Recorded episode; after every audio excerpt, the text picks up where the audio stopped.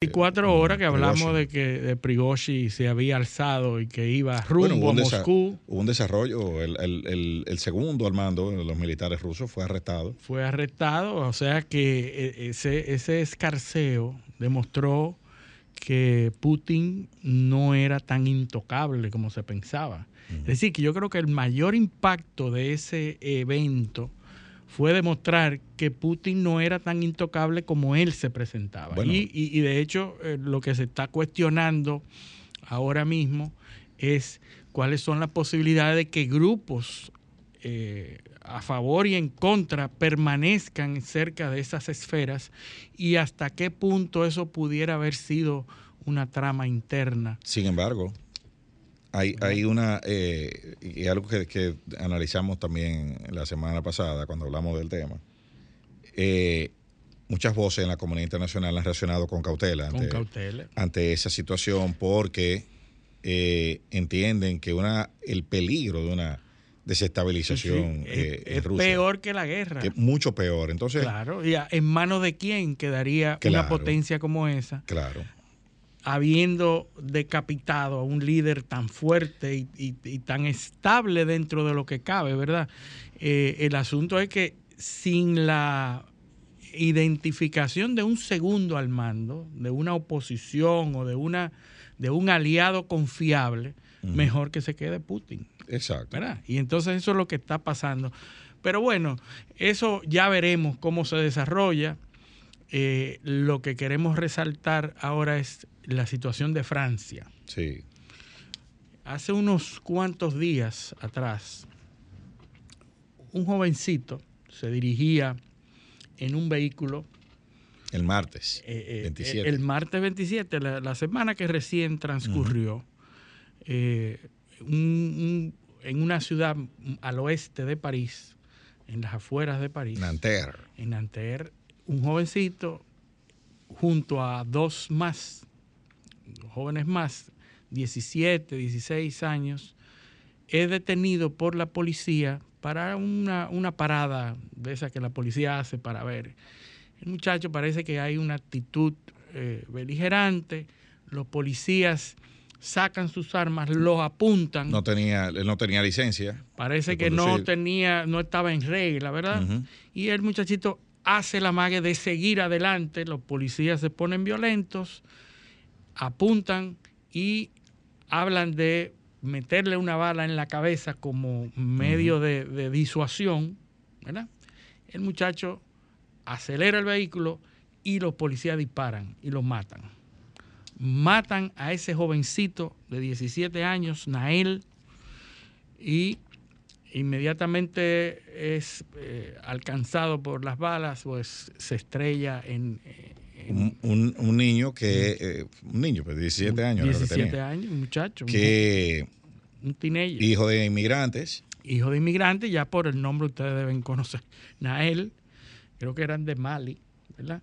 Eh, original de, Mali, donde también hay una incursión de la OEA, de, la ONU que, está saliendo. Está la, Legión extranjera. La Legión extranjera de Francia. está ahí, casualmente. y entonces ¿Qué pasa con ese evento y por qué ese evento es importante? Desata una ola de protestas tan grande que dura alrededor de tres días todavía, está en día, 1.300 arrestos, 45 mil policías destacados. Y vehículos blindados.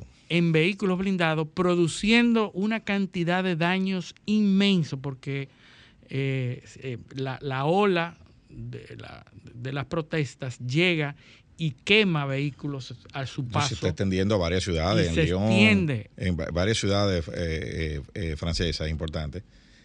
Han quemado edificios públicos, ayuntamientos, escuelas, cuarteles de policía. Cuarteles. Incluso. terrible lo que está pasando. El 2005, la última gran protesta que se produjo en Francia fue en el 2005, parecida a esta que se está produciendo. Eh, ¿Y qué es lo que está en el tapete en el momento y que queremos destacar? Es el asunto de la, de la narrativa, que lo hemos hablado muchísimo. ¿Cómo es que se produce una narrativa? El storytelling. El storytelling de una sociedad que ve un hecho como ese y lo que prevalece en el imaginario de, la, población es que hay una brutalidad policial, como en efecto parece que sí, ¿verdad? Pero es capaz de movilizar toda una masa que por lo general son jóvenes, los que están protestando, son jóvenes, con tal furia que es capaz de destruirlo todo. Y ese caso lo hemos visto en muchas otras ciudades. Pero lo a la hemos vez, mencionado. Pero a la vez moviliza un discurso de ultraderecha que eh, en Francia, por situaciones coyunturales, por miedo de, de una mayoría importante, esos grupos todavía no, se han, no han podido ganar las elecciones, pero cada vez ganan más terreno. Se fortalecen cada vez más. Eh, encabezado por el Front Nacional de Marine Le Pen. Esos grupos de ultras ahora tienen una, una, unas armas de, argumentativas para sostener su discurso, porque ¿qué es lo que están diciendo? Esto lo están conectando directamente con la migración. La migración. Están diciendo que porque hay una migración masiva, eh, hasta cierto punto descontrolada, eh, que tiene años produciéndose en Francia, eh, que ese fenómeno es lo que está provocando el caos en el, que hay ahora. De la falta de que son inmigrantes que no se integran a la sociedad, porque no se les exige una una vinculación cultural ni, un cumplimiento que no le duele estricto de las la Patria, no le duele. Eh, eh, en, ese es el, discurso, ¿verdad? Ahora, yo pienso que es un caso muy parecido a lo de Lloyd en, Minnesota. Eh, lo de, Floyd. Lo de Floyd, perdón. Lo de Floyd en Minnesota. En donde hay una narrativa y la gente se apasiona en torno a esa narrativa y es capaz de olvidarse de todo lo demás y de abalanzarse hacia las calles eh, en destrucción, la horda, la, conducta de masas, que no es muy inteligente, nunca ha sido muy inteligente, sino que la horda eh, hace lo que otros hacen. Hay un, hay un documental que yo se lo recomiendo a la, a, la gente de eso mismo, de, de George Floyd, para que ustedes vean cómo se manipula eso de Black Lives Matter. Se llama The, Biggest Lie Ever Told, se llama. Claro. Eh, ever, Sold, que dice. The Biggest Lie Ever Sold. Sí, sí, y eso es así. El, el, hay un estudio también que, que mm, leí recientemente de que aparentemente. Perdón, the, the, greatest lie ever sold. The greatest. The greatest, not the biggest, the greatest. El, el, aparentemente queda en la conciencia de la sociedad que un negro en la calle corre el gran peligro de que un policía blanco lo mate. Y hay una persona que es activista, que por cierto es afroamericana, Candace Owens, bueno, Candace Owens. Candace Owens es la que, es la que produce y, narra este documental, el, bueno, Greatest Lie Ever Sold. Correcto. Y dice que es más probable que una persona en la calle sea matado por un rayo, que sea impactado por un rayo, a que un negro sea matado por un policía. Fíjate, fíjate la comparación una persona en la calle tiene más probabilidades de que le caiga un rayo en la cabeza y lo mate a que un negro sea matado por un policía blanco. Y cuando tú dices, pero ¿cómo va a ser? Tú tienes la presunción de que los policías blancos en Estados Unidos matan negros. Cuando tú ves las estadísticas, los, negros, se matan más, entre ellos que los policías. Sí, pero la lógica es hay más personas muertas por impacto de un rayo que negras, personas negras o, de, afroamericanas matadas por policías blancos. O sea, fíjate cómo la realidad es muy diferente a la percepción. Entonces, cuando tú ves los números, las verdades son otras. Entonces, eso es lo que nosotros queremos eh, destacar. En Francia está pasando lo mismo Y es primero la falta de reconocimiento de la autoridad, que es un aspecto importante.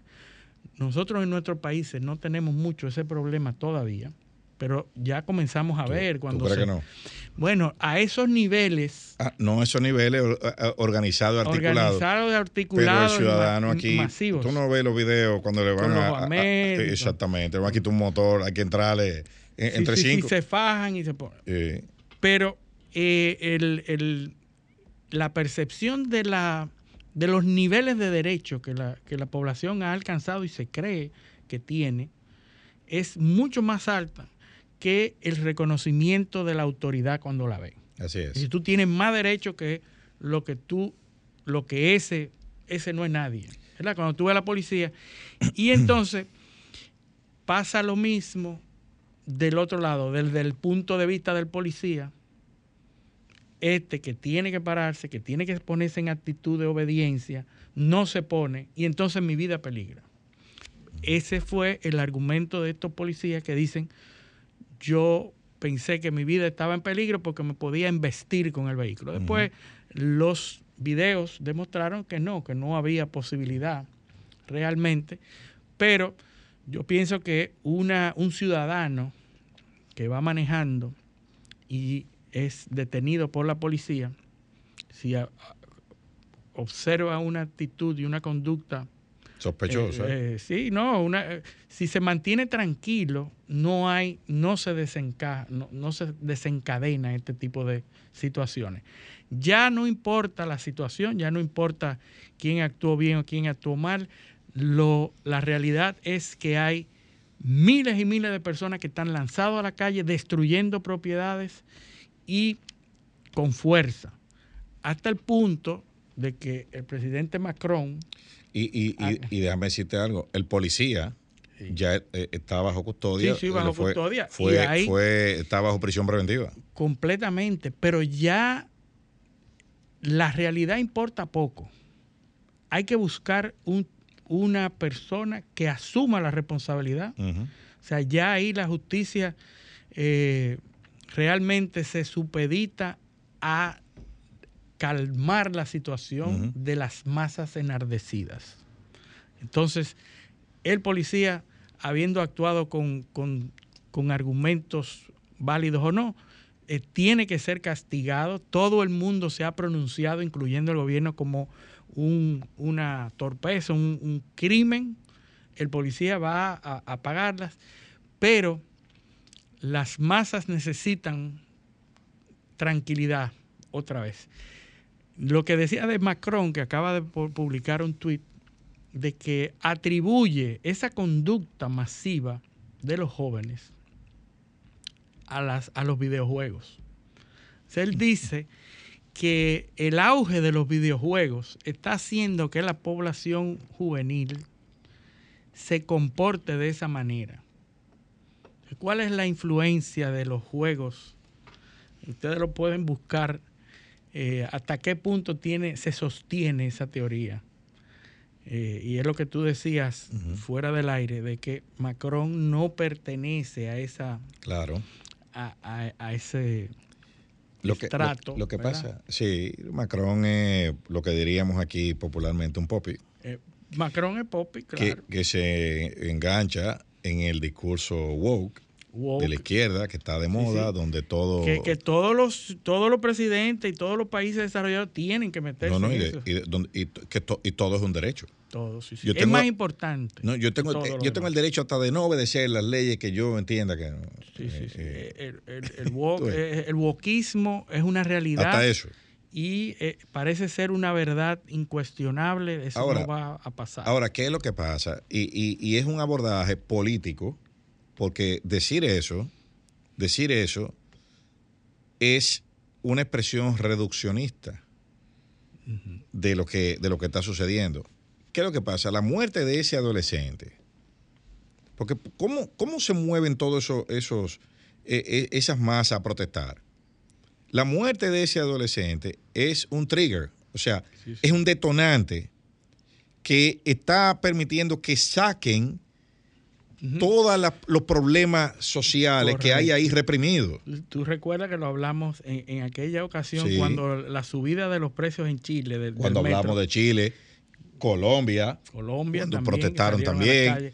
Y, es el trigger, no es la razón, pero es lo que permite que todas esas frustraciones y todas esas presiones que tienen esos grupos y lo de George Floyd también en Estados Unidos. Claro. Entonces, entonces periodo pandémico pandémico y de campaña electoral. Entonces, entonces eh, tú tienes ese, ese trigger que estaba ahí. Ese, ese discurso se viene manifestando hace tiempo, por lo que acabamos de decir. Hay una ultraderecha, hay un discurso, una guerra cultural.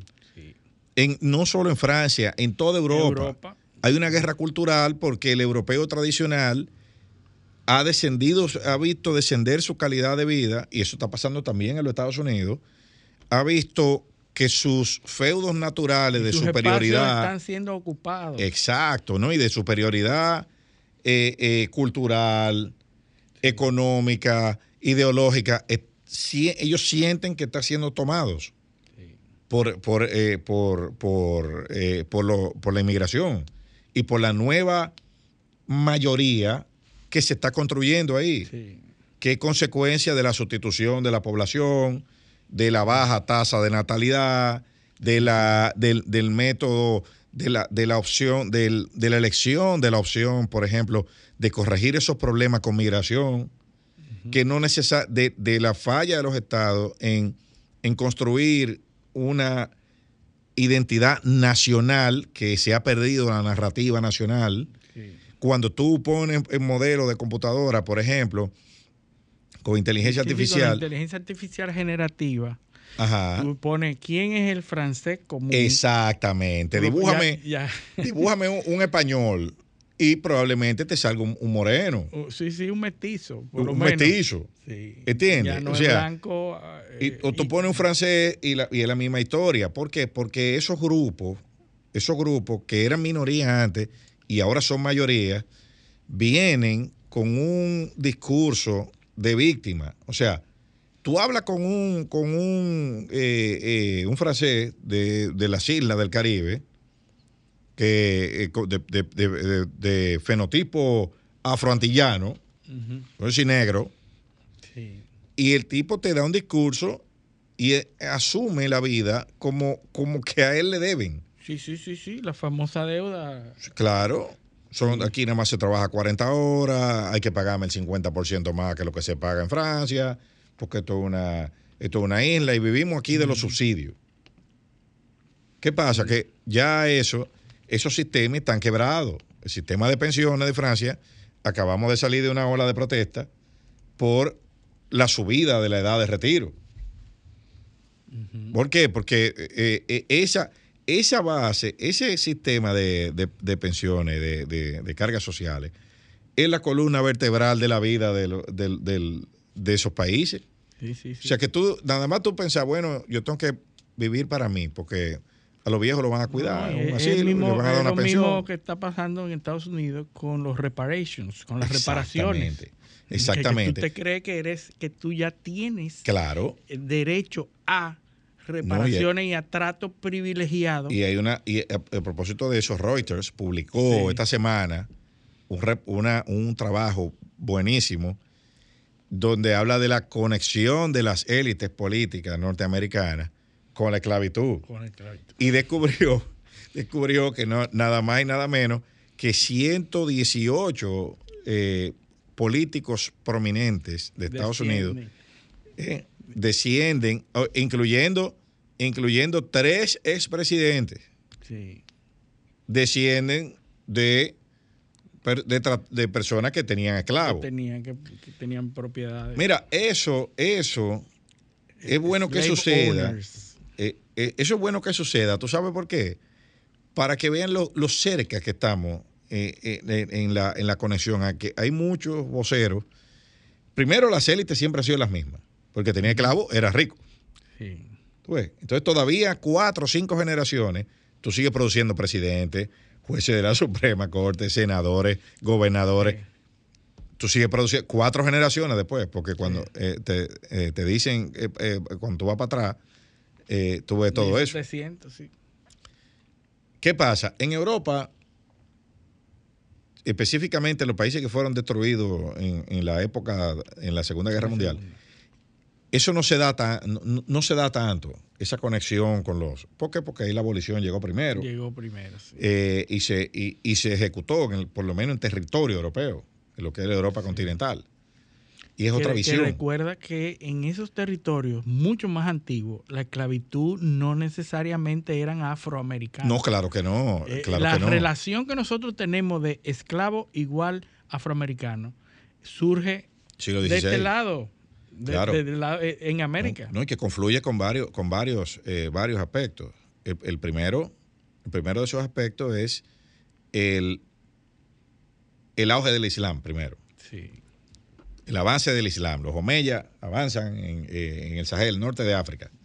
Y eso culturalmente, el Islam se monta en el tema de la esclavitud que ya existía en esos, en esos lugares. Es un medio de producción. El norte de África, en el norte de África, eh, la gente puede pensar que, todos son negros. Eh, están los bereberes, los piratas berberiscos. Y esa, esos, eso, eso que eran pues, eh, pues, berberes, una tribu. Eso no, una tribu. Están este, eh, eh, esa, esa, esa, esa, están extendidos en toda esa franja del norte. Muchos de ustedes han oído hablar de los fenicios. Sí, sí, los fenicios. Eh, los fenicios. ¿De dónde eran los fenicios? La gente cree que es del, río Tigre y Éufrates. Mentira, los fenicios eran del Líbano. Del Líbano, sí, sí. y Medio toda, Oriente, Medio Oriente, y toda esa, no, y toda esa franja del, del, del, de la, eh, del norte de África, Cartago. Sí, sí, sí.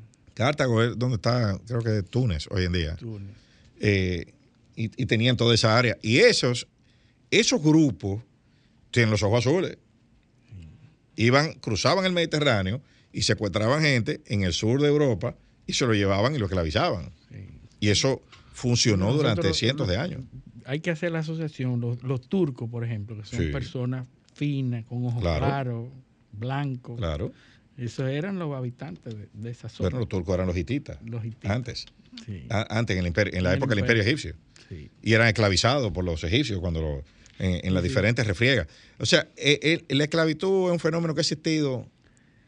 y el que quisiéramos que, ahora con nuestra actual concepción de los derechos humanos, quisiéramos borrarlo de la historia. Claro. Pero no podemos borrarlo. la esclavitud era un medio de producción, es un medio de desarrollo de riquezas. Y era común. O sea, y existió hasta los otros días. No, y la hegemonía eh, marxista, eh, como la, la construcción de la, de la sociedad, en base, ¿qué eran los esclavos? Medio de producción. Medio de producción. Y, el marxismo que es la construcción eh, sociológica, histórica, en función, de función al control de los medios de producción. a los medios de producción. Si tú tenía una relación de, de, dominio y de propiedad de los medios de producción, tú eres clase alta. si tú estás debajo, no, eres clase baja. No fuimos lejos, pero tenemos que, tenemos, que, tenemos que ir a nuestra primera pausa. Este paneo semanal no le cambien. Continuamos en Paneo Semanal por esta Sol 106.5 FM, también en YouTube, nuestro canal Paneo Semanal y en el canal de Sol 106.5 y en nuestras redes sociales, Instagram, Facebook y Twitter, Paneo Semanal. Eliseo, nosotros tenemos unos oyentes fieles que nos siguen y que están en sintonía. Qué bueno, eh, los, seguidores míos andan a pie. Andan a pie. Atrás de mí. Atrás de ti. Vamos a saludar, vamos, yo quiero saludar a Julio César Romero en Los Alcarrizos, que es fiel seguidor y ya nos llegó la información de que no se pierde un solo espacio de paneo semanal. Y saludar a mi compadre Andrés Sabó, que está de visita en el país con su esposa Fabel, que están en sintonía también. Ah, y cuando salí de la casa, están quedándose en casa. Y me dijo, dan un saludo. Sí, no, tienen, eh, salúdanos en el aire. Tienen que ir, pues están en la casa. Están en la casa. Así que. Allá no, no, no, pueden tener otra cosa sintonizada. Sí, sí, así es. Gracias. Saludos para ellos. Eh, en esta semana también se han producido varios acontecimientos. La semana pasada hablamos de unas informaciones sobre corrupción a miembros de la Suprema Corte. De, un ataque un ataque. un ataque a los jueces conservadores. Primero vimos el caso de Alito, que fue denunciado porque utilizaba aviones privados en su viaje y que la esposa eh, iba... Hay que decir que la Suprema Corte de Justicia de Estados Unidos está compuesta 6-3. 6-3. Seis conservadores, tres liberales. Predominantemente conservadores. Entonces, fíjate si esto es una agenda dirigida de, de ataques que están atacando a los conservadores que tienen mayor, mayor seniority. Sí. O sea, que es lo que están más cerca de retirarse. Ujú. Eh, ¿Entiendes? Y la idea es provocar un escándalo Sí, sí, para que sacarlo. acelere, Exacto. que, que acelere. renuncien, porque no hay otra manera. Recuerden que o para no- renuncian o se, muer- o se mueren. Recuerden que para nombrar a, a Ketanji Brown Jackson hubo que negociar con, eh, eh, con ¿cómo se llamaba el, el- el- el juez? Eh, el último que salió. Eh, Fue- no, pero no, fue no. la señora la, la- la Ellsberg la que salió. Ah, no, Ruth Bader Ginsburg. Ginsberg. No, pero a esa la sustituyó Amy Comey Barrett. Ah, sí, sí, sí. sí. Recuerda que la semana pasada de- decíamos que Trump había nombrado tres. Sí, Tú pero nos, nos dijeron, eh, seguidores nos dijeron que Gorsuch. Neil. Go- Neil Gorsuch, Neil Gorsuch. exactamente. Y eso fue uno de los nuestros se- eh, oyentes que nos hizo la se, acotación. no- se nos fue, se nos fue el nombre en ese momento, pero yo sabía que eran tres. Eh, Neil Gorsuch fue el tercero. Eh, Brett Kavanaugh, Neil Gorsuch y Amy Comey Barrett. Fueron los tres que nombró Trump. Tres eh, conservadores. Tres, tres conservadores, lógicamente. Entonces, ¿quién, ¿quiénes más están, son conservadores ahí? Alito, Alito y, Y Clarence y Thomas. Clarence Thomas. y tengo entendido que el presidente, eh, eh, Roberts, Bueno. eh, es, es, conservador. Hay que ver, casualmente. Clarence Thomas y Alito están siendo Claro. atacados Por por, corrupción. Por supuesto, porque ¿Verdad? Thomas, el, el- el, eh, Thomas es el segundo en, en- en seniority. Y hay un video que anda por ahí en YouTube Ah, sí, sí, que lo están de- sacando ahora. Sí, de, la- de las audiencias de, Como- de Clarence Thomas. Claro, que no se, como se dice aquí popularmente en República Dominicana, Clarence Thomas y Joe Biden no se gustan. Claro, porque Joe Biden era el presidente de la comisión Exactamente. que conoció las audiencias para la nominación de Clarence Thomas. Una comisión que hizo todo lo posible por no nombrarlo. Eso fue un desastre. O sea, ahí se conocieron los alegatos de ataques sexuales. Anita, Ujú. ¿cómo se Anita? Hill. Anita Hill, en donde se acusaba a Clarence Thomas de haber eh, violentado sexualmente o atacada sexualmente a Anita No, lo describían como un depredador sexual. Un depredador. Sí, un señor que ha demostrado en toda su trayectoria, porque fue nominado y fue, y fue aceptado y fue eh, instaurado como que- miembro de la, de la Suprema Corte de Justicia y a partir de ahí ha tenido una, una No, es que conducta eh, ejemplar. Había un núcleo duro en la Suprema Corte de Justicia, donde él- entró él, pero también estaba Antonin Scalia, Scalia, que, eh, que uno de los uno de los autores de, de las sentencias más importantes Ujú, del tema Más del control de armas más relevante. en Estados Unidos. Scalia. Scalia. Eh, McDonald versus Chicago, esa, esa sentencia es clave, clave eh, eh, en, en ese, en el tema del control de armas. Entonces, hay un ataque al sector conservador. Pero ¿por qué viene ese ataque?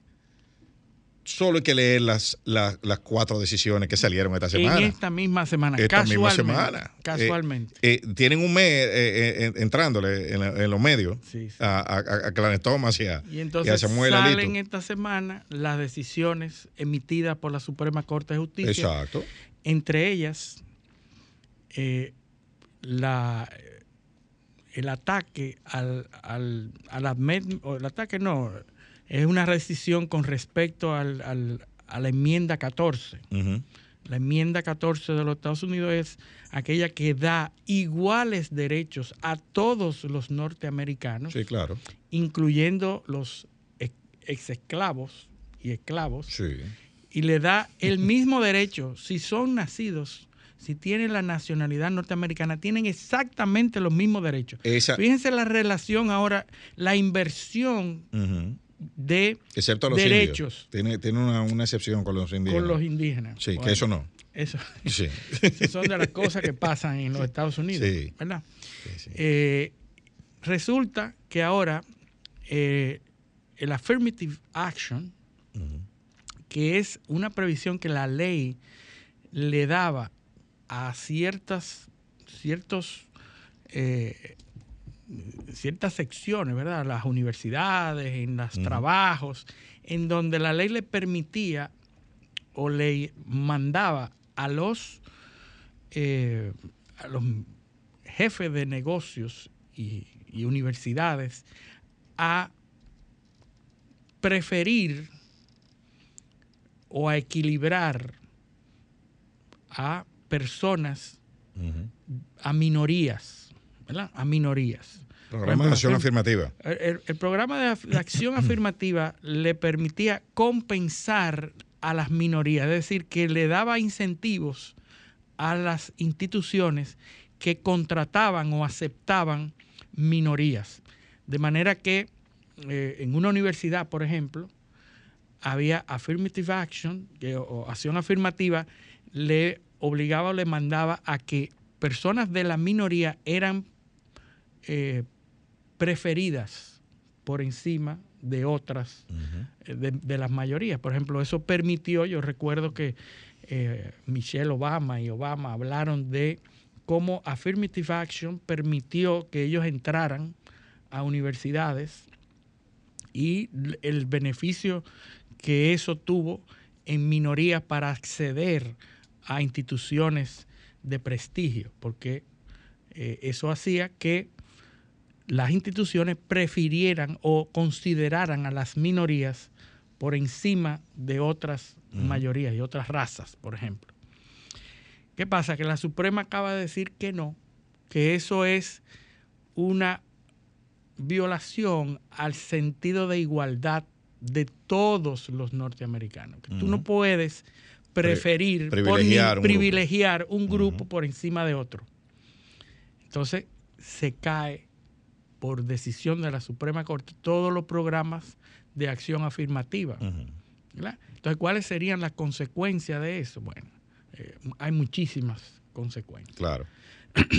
Pero es una consecuencia. Eh, la primera, lo primero que esa decisión es una consecuencia, o podría ser una consecuencia, o un, reflejo más bien, de la realidad demográfica de Estados Unidos actual. Sí, sí.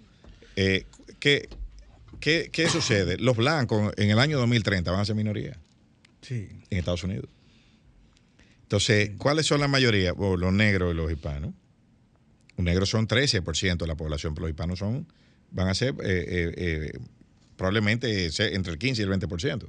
Ya no tiene sentido. De la población. Entonces no tiene sentido. Pero el concepto sigue siendo el mismo, el principio sigue siendo el mismo. Eh, ha variado, han, cambiado los años, pero el concepto es lo mismo. ¿Por qué aquella vez sí se podía, eh, siendo todos iguales, y ahora no? Ahora, por alguna razón, por alguna razón, los negros son el 13, 14% de la población de Estados Unidos y son más del 30% de la población carcelaria.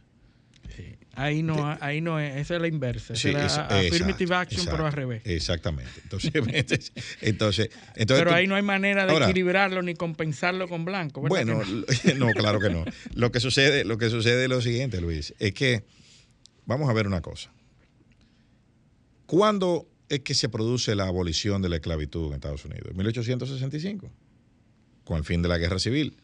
Incluso esta enmienda la enmienda 14 de la que estamos hablando es parte de un paquete de enmiendas que son las enmiendas de reconstrucción, que fueron las negociaciones que se dieron entre las partes en conflicto después de la, guerra, de secesión. la guerra de secesión, que se originó por eso mismo, entre, otros eh, factores. Siete estados se sublevaron contra el resto de Estados Unidos. Y bueno, pasa eso, pero inmediatamente, inmediatamente, porque la gente cree que ah, la abolición ya se acabó. No. no un proceso comenzó, hubo un movimiento judicial de, los, de los conservadores del sur eh, y construyen varias jurisprudencias. Primero la eh, Dredd versus Scott, es una eh, muy buena. de los esclavos, la, propiedad, si los. del derecho a propiedad de los esclavos. Porque los esclavos se trataban con un régimen de derecho de propiedad. una propiedad. Si un esclavo que se había escapado si, un esclavo que se había escapado a un territorio donde no había esclavitud si había que reparar al dueño del territorio de donde él se escapó, porque una pérdida de propiedad. Sí. Esa, esa es una. Y después vino una jurisprudencia, que muchos dicen que es bastante infame en la historia de Estados Unidos, que se llama Plessy versus Ferguson. Homer Plessy, que era un, un mestizo, más bien. Y ahí se acuña en esa jurisprudencia la doctrina que dio lugar a todas las leyes de, de apartheid en Estados Unidos, que se llama Equal but not, No the the same. La doctrina. Tienen derecho, iguales, pero no lo mismo. tienen derecho de la de- decimocuarta enmienda, Sí. porque eso es vinculante, pues, la constitución, pero no ejercido de la misma manera que, eh, los, que, los, que los blancos. Sí, sí. ¿Y tú sabes cuándo fue? eh, hablamos de que se acabó en 1865 la guerra. ¿Tú sabes cuándo fue? de- y vino, una, vino un movimiento después sí, que tomó 100 años en Estados 100 Unidos. años los derechos. Vino Brown versus Board of Education, vino la ley de derechos civiles, vino la ley de voto, de voto eh, igualitario, hasta que al final, que eran la- las leyes que se llamaban eh, lo- respectivamente la ley de Jim Crow. Jim Crow era Ah, un, Jim un- Crow, sí. los Jim, Jim Crow laws, que eran una, una toda una, una batería de textos legales que, que regulaban la segregación, el apartheid. El apar- un- Estados Unidos había un apartheid institucional. Institucional regulado. Eh, eh, hemos oído, cuando, tú, eh, cuando la gente oye apartheid, se- eh, es Sudáfrica. Sí, sí, Pero el no, apartheid donde se inventa es en Estados en Unidos. Estados Unidos, claro. Se inventa y se legaliza y se instrumentaliza. Pero no muy lejos, 1960 y pico. 1965 fue la última ley Jim Crow que se, se, se Se drogó. desmontó. ¿Entiendes? O sea, tú estás hablando de una población que tiene apenas 60 años con, con igualdad de derechos reconocida institucionalmente, pero en la práctica, porque eso, eso hay que llevarlo al, al- al terreno. al terreno. Eso hay que llevarlo al terreno. Eh, muchos hemos visto el- el- el- esas imágenes del, del gobernador Wallace eh, impidiendo que entrara eh, la, Sí, sí, la- sí. la estudiante. La estudiante en el, en el, en el autobús. Eh, no, no, no, no, en la En la universidad. universidad. ¿Entiendes? Y, y- y lo- y recordamos la epopeya de Rosa Parks. Rosa Parks en el autobús. Y todo ese movimiento, pero fíjate cómo, cómo esa sociedad, para, ok, vamos a poner las leyes. Primero, la abolición. Matan a Abraham Lincoln. Sí. Lo matan. Ah, sí. ¿Y a, y a quién, y a quiénes más mataron eh, para, en, en ese, en ese proceso? Martin Luther King. Martin Luther King. Malcolm también, X. eh, eh, to- o todos sea, los defensores de los claro, derechos civiles. Sí, vamos, vamos, vamos a poner las leyes, pero vamos a eliminar a los radicales. Primero. Bien. Y entonces vamos a poner eh, un negro en la Suprema Corte de Justicia que se llamaba Thurgood Marshall, Sí, que fue el primero. ajá, que es lo que se despectivamente le dicen un Oreo. Murió así por la- Sí, sí, sí, porque tiene educación de blanco. Sí.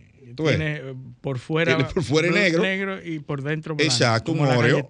Oreo. Y hay, hay, un, hay un documental, hay un documental que se, que se llama, eh, un monólogo que lo- muy bueno, eh, de una película, eh, eh, de un monólogo de Lawrence Fishburne, que se llama Thurgood. Sí, sí. Que él, Eh, él, él hablando, es como si fuera Una Marshall, apología. su biografía. Sí. Entonces él dice que él, él dice que la, eh, su, su personaje de comparación histórico es Martin Luther King, que le dice que la gente lo, lo- lo- dice que él no hizo que el que, que el luchador por los derechos es Martin Luther King. Él- entonces él dice, dice en, en una, un episodio, una parte de la película, dice, sí, el doctor Martin Luther King luchó por los derechos, pero mientras él estaba en la cárcel, yo estaba fallando la sentencia, La que era lo que, sentencia a favor. que era lo que, eh, eh, lo que, la que realmente lo reconocían. Eso es así. Y están dentro de esa sentencia que tú estás mencionando, hay otra sentencia más que yo no quiero que se quede, que es la sentencia que dicta, llegó, fue subiendo a, a todos los niveles del circuito eh, eh, judicial. Este, esta diseñadora de páginas web que se había rehusado a trabajarle a personas del mismo sexo, a, Claro. a- a LGTB. ¿Tú recuerdas otro, otro caso de eso, de lo- del pastelero? Sí, de la pastelera. La sí, pastelería, sí, sí. sí. Eh, ese mismo la, llegó a la Suprema y la Suprema acaba de emitir una sentencia a favor de esa diseñadora web. First Amendment. Lo que se considera otro golpe a otro de los temas fundamentales de la izquierda, los liberales. Una objeción de conciencia. Una objeción de conciencia, pero ¿cuáles son los dos temas que tienen los demócratas o liberales o, como se, o, los wokistas? Raza y género. Y dos sentencias, una ataca a la raza, o, eh, elimina los privilegios de la raza y la otra elimina la, la obligatoriedad de una persona a servirle a personas que mantienen una relación del mismo sexo, lo que se considera un golpe al LGBTI, etc. Sí.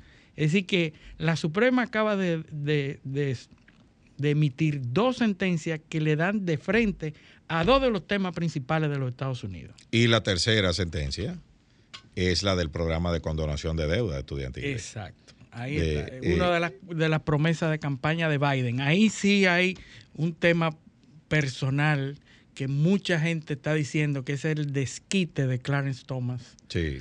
En contra de, por la forma en que Biden manejó la audiencia de la nominación de Thomas. Lo que sí es que, eh, eh, eh, es que el panorama, fíjate que estamos recurriendo, y, lo dije, lo dijimos el sábado anterior, y lo volvemos a repetir ahora. ¿A qué se está recurriendo? A desacreditar al árbitro. Sí. Cuando, cuando falla. Peligroso. La objeción de conciencia en Estados Unidos se ha ejercido desde hace mucho tiempo. Y hay una sentencia famosísima que es la sentencia del caso de Mohamed Ali, que se negó a ir a Vietnam. se negó a ir a Vietnam. Que fue una decisión unánime de la Suprema Corte de Justicia de Estados Unidos. a, Mohamed Ali se le había despojado de su licencia de boxeo durante siete años. Y su título. Siete años. Fue en, su, en el prime de su carrera, siendo campeón. O sea, siete años eh, sin, Por negarse a ir a Vietnam. Porque, se negó, eh, porque él alegó objeción de conciencia. Yo soy, yo soy, yo soy musulmán, y yo no puedo ir a bombardear. El nombre. Y, yo no puedo ir a bombardear. Yo no podía bombardear a un pueblo que está a, miles de millas de aquí que no me ha hecho nada. ¿Entiendes? Yo no. Objeción de conciencia religiosa. Exacto. Entonces, entonces el, debate fue que las autoridades alegaban que él había eh, que, que, no tenía manera de conocer eh, eh, previamente si él era, si, si, era elegible o no para, para el draft, el sorteo.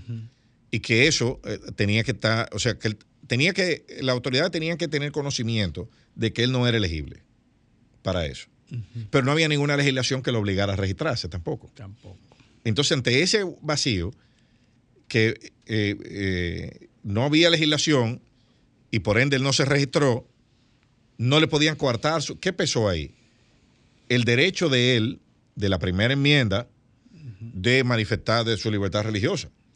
Sobre que quien falló fue el Estado porque no tenía la obligación de registrarlo, de que la persona lo manifestara. Entonces, por eso, siete, años, le costó siete años su carrera, pero fue, eh, fue una sentencia eh, unánime. Entonces ahora, ahora es más o menos más o menos lo mismo. En, Estados Unidos hay una, hay una, dentro de la Constitución, hay una especie de fortín, de ciudadela, que son los superderechos. Y ese, ese derecho de la primera enmienda, los norteamericanos lo protegen por encima de todas las cosas. E, eso, eso y el, y el, y el, 14, el debido proceso, son, van conectados, son hermanitos de padre y madre cada vez que se alega. Que está en entredicho cada vez más el derecho a la libre expresión también. Por supuesto, o sea, eh, eh, eso, no, porque la, primera enmienda no es solo libertad de expresión, es libertad religiosa, inviolabilidad, domicilio. Esos son los pilares, los, pilares, del, del, derecho de un norteamericano. Están en la primera enmienda. O sea, la primera constitución de Estados Unidos tuvo 10 enmiendas. Las otras fueron en el paquete de, de, la, de reconstrucción. el nuevo pacto de nación fue ese, que después de la, de la guerra civil, de 1865. Entonces, donde, donde el, constituyente norteamericano, y, eso, eso es algo que, mucha gente tiene que entender, porque la gente no entiende cómo funcionan los Estados Unidos. Por ejemplo, la gente no entiende que algo que está muy en boga aquí, ahora, estamos hablando mucho de eso, que es el juicio político. Eso se inventó ahí. El impeachment. Sí, había que el check and balance. Exactamente. Tenía que tener algo, no podía haber nada eso Lo inventaron, eso lo inventaron los gringos. ¿Entiendes? Eso, eso, eso vino, vino de allá, no vino de Europa. Bueno, y últimamente con Donald Trump se, se, se, flexibilizó a tal punto de que lo, lo, lo, sometieron y ahora están pensando en lo mismo con Biden. Claro. Con, el, asunto de, la corrupción. El que quiera saber si eso es verdad, nada más tiene que leerse Alexis de Tocqueville, La democracia en América. Y ahí, y ahí, ahí van a ver cómo, cómo, cómo se describe el, el, sistema de, de, de, poder, contrapoder.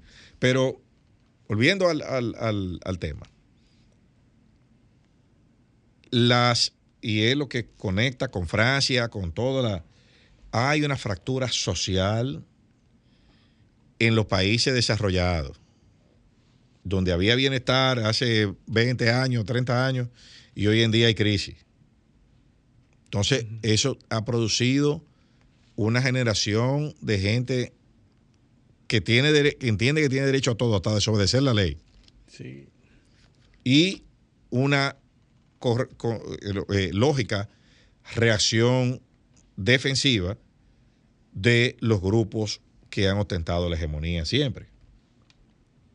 Entonces, eso, esos son narrativas que, que están posicionándose, igual que otra que tenemos que ver antes de irnos a la pausa en unos minutos, verlo rápido, que es el tema de Haití, donde, donde la narrativa sigue ganando y nosotros perdiendo por no, tener por no tener una narrativa por no fabricar una narrativa, no, crear esa narrativa. No hemos sido capaces, gastamos miles de millones de pesos en publicidad y todo eso, pero no, como sociedad hemos fallado en crear una narrativa histórica, social, económica, humanitaria sobre ese tema y eso nos está pesando y nos va a pesar.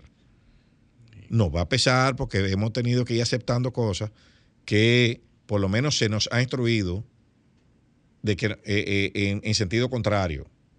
O sea, que son malas. Yo, no, yo tengo mi reserva con eso. Pero, por ejemplo, esta semana, esta semana vimos cómo eh, un experto de la ONU, William O'Neill, pide a los países parar las deportaciones masivas de haitianos, porque el actual contexto no permite un retorno seguro. Claro. Pero es lógico que él diga eso. Recordemos que el presidente Abinader dijo que en Haití había una guerra civil de baja intensidad. Entonces, es lógico que él diga eso. Pero eso sale al día siguiente, al día siguiente de que dice la, el, UNICEF que la situación humanitaria por los temas de hambre en Haití es peor que nunca. Sea, está en su, en su punto. En su punto. Cómo van yendo creando los elementos de la narrativa que viene. Claro, claro. Casi la mitad de la población de Haití, 2.2 millones de adultos y 3 millones de niños, necesitan ayuda humanitaria. Y miles de jóvenes enfrentan niveles asombrosos de violencia de género dijo la directora de la, de la, de la Agencia de Naciones Unidas para la Infancia el jueves, o sea, ayer, antes de ayer, perdón. Y directora de UNICEF, ¿viste? Enviado a la ONU, sí. directora de UNICEF. Eh, y eso va conectado de aquella, recuerda que aquel grito famoso de soberanía de nosotros contra los canadienses. Sí. Bueno, ¿qué pasó? Bueno, el, hubo un comunicado de Canadá y República Dominicana. ¿Y qué dice ese comunicado? Bueno, vamos a ampliar la coordinación con la coordinación en Haití, Canadá, República Dominicana y otros lugares, tal como sea necesario, incluyendo una mayor presencia diplomática en las embajadas canadienses, Puerto Príncipe y Santo Domingo. un comunicado, conjunto del gobierno canadiense. Y día después Bueno, el gobierno niega. Días después que el gobierno dijo que no había autorizado nada. Sí. Pero recuerda que, recuerda, recuerda que se había producido una conversación por teléfono en marzo de Justin Trudeau y el presidente Abinader. Eso lo dijimos aquí. Lo dijimos aquí. O sea que miren la, la línea, cómo va. Toda la agenda desplegándose y nosotros sentados aquí viendo a Yailin la más viral. Pero bueno, vamos, vamos a la pausa. Eh, eh, Blinken va para en, un, periplo por el Caribe que dice que el tema es Haití también. O sea que se va preparando todo eso. No, pero vamos a coger un, minuto del, próximo segmento para terminar de cerrar esa idea. Pero vámonos a la pausa. Este es paneo semanal, no le cambio. Seguimos en paneo semanal por Sol 106.5 FM en YouTube, en nuestro canal Paneo Semanal y en el canal de Sol 106.5, así como en nuestras redes sociales, Facebook, Instagram y Twitter, Paneo Semanal. Entonces, Luis, te decía, para cerrar lo, de, lo, de, el tema de Haití, recuerda que leímos el informe de amenazas de la comunidad de inteligencia de los Estados Unidos. ¿Qué consideran ellos una amenaza? Que sale todos los años, ¿no? Todos los años. Y después de ese informe, aquí ha venido la jefa del Comando Sur, la, una subsecretaria de Estado, Vino también, eh, dos veces ha venido la jefa del Comando Sur. Sí, sí. Y vino también una subsecretaria de Homeland Security. Y todos han venido a lo mismo, a ver el muro, a hablar de la situación eh, con un paquete de, por ejemplo, cuando vino la subsecretaria de Estado, eh, esta señora, Dios mío, se me fue, Wendy Sherman. Wendy Sherman. Wendy Sherman vino aquí con una lista de sancionados en Haití. Sanciones esas que Muchos podrán creer que a quien que buscan presionar al gobierno haitiano. Y eso, eso, eso es cierto. Pero no al gobierno, es a los particulares. E indirectamente presionarnos a nosotros, porque mucha gente tiene negocio aquí. Fíjate que cuando lo presionan, salen los, vínculos de Gilbert Villo. Sí. Y eso es una presión indirecta al gobierno. Sí. Yo sé que yo, yo los sancioné y ellos son socios de ustedes aquí.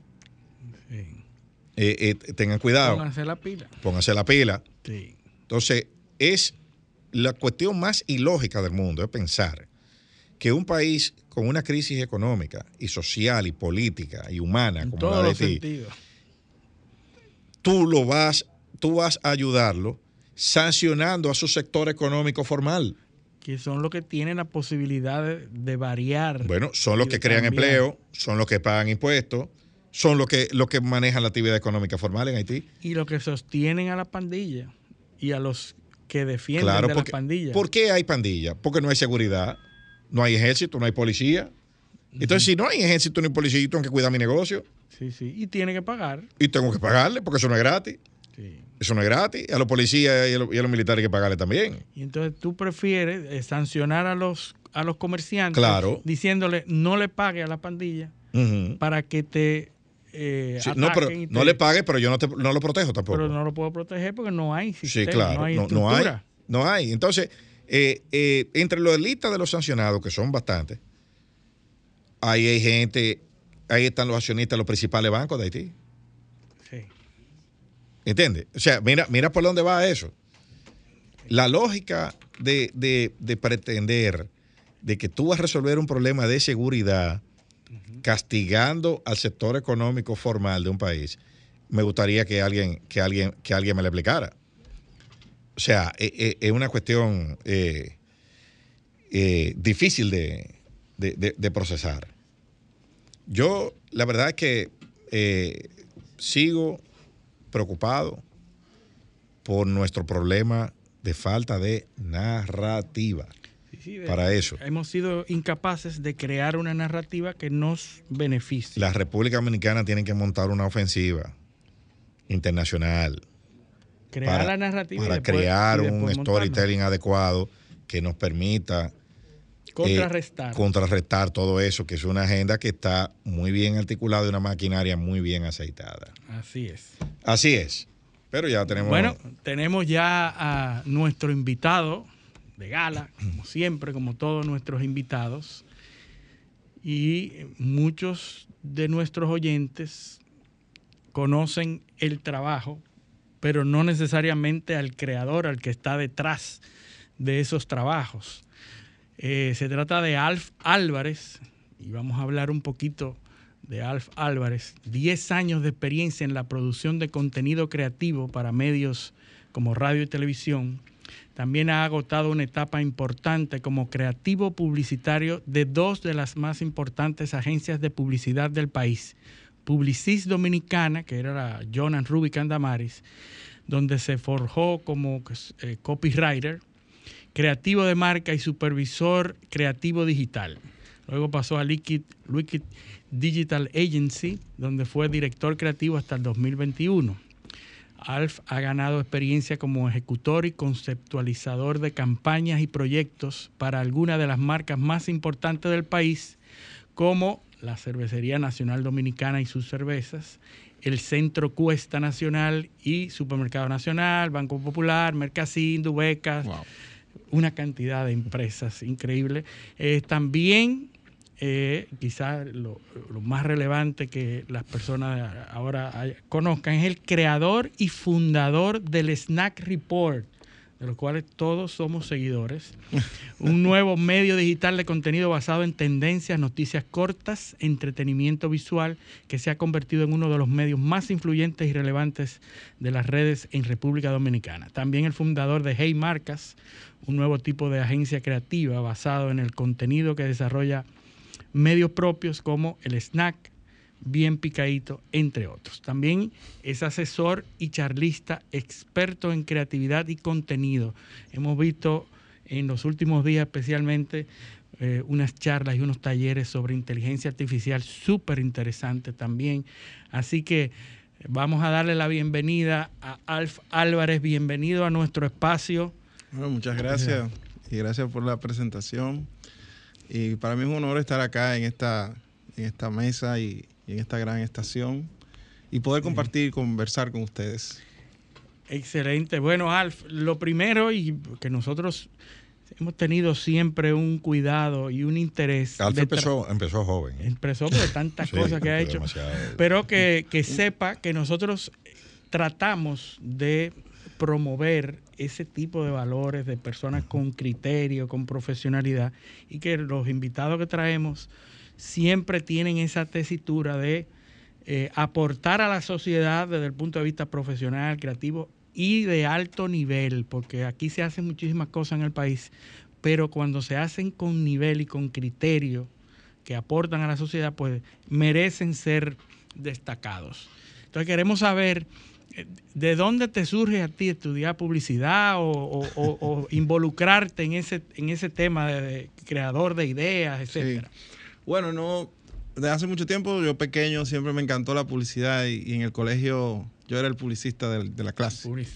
Y mi inspiración para, muchas de las cosas que soy hoy fue Don Teo Veras. en paz descanses. Que Don Teo fue la persona que me inspiró. Pues yo escuchaba a ese señor todas las mañanas en el matutino y eh, me llené de mucha inspiración y creatividad. Y fui donde él, muy, muy freco de mi parte. Ah, y me le dije, Don Teo, quiero trabajar con usted. Su esposa me ayudó, me ayudó mucha gente alrededor. Y tuve la oportunidad de trabajar en estaciones de radio, ser productor de radio. Incluso acá mismo en RCC fui durante un buen tiempo productor. Eh, o sea que la creatividad venía ya, ¿no? Y luego llegaron las redes sociales. 2012 se hizo muy eso famoso lo del community manager y ya éramos tuiteros y los tuiteros somos una, una especie aparte. Una comunidad. Una comunidad muy, muy particular y en esa época estaba iniciando el mundo de Twitter en Dominicana, 2009, 2010. Y me llamaron a una agencia de publicidad digital. Y ahí comenzábamos a entender el lenguaje de las marcas en redes como community manager. Y luego nos quedamos en publicidad, liquid. Y en mi tiempo de ocio surgió esta idea de todo lo que he aprendido en estaciones de radio, producción, eh, televisión, guiones y digital se convirtió en una cuenta y luego en algo más grande o más importante para la gente, lleno de, lleno de mucha estrategia, mucho, mucha curaduría eh, y muchas ganas de hacer algo diferente. ¿Y, cómo tú ves el, escenario nacional con respecto a los... Pues tú has mencionado eh, los medios tradicionales y estás mencionando los medios digitales. Así es. Eh, ¿Cómo está República Dominicana desde tu punto de vista eh, en esa transición en esa relación entre tradicional y digital? Muy buena pregunta. Dice Rubén Lamarche que ya el Internet es un medio tradicional. Tiene ya 30 años con nosotros o más.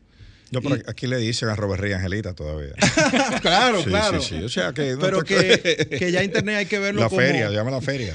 a Internet hay que verlo como un medio tradicional y un medio de medios, porque invitó a los demás a desarrollarse. Claro.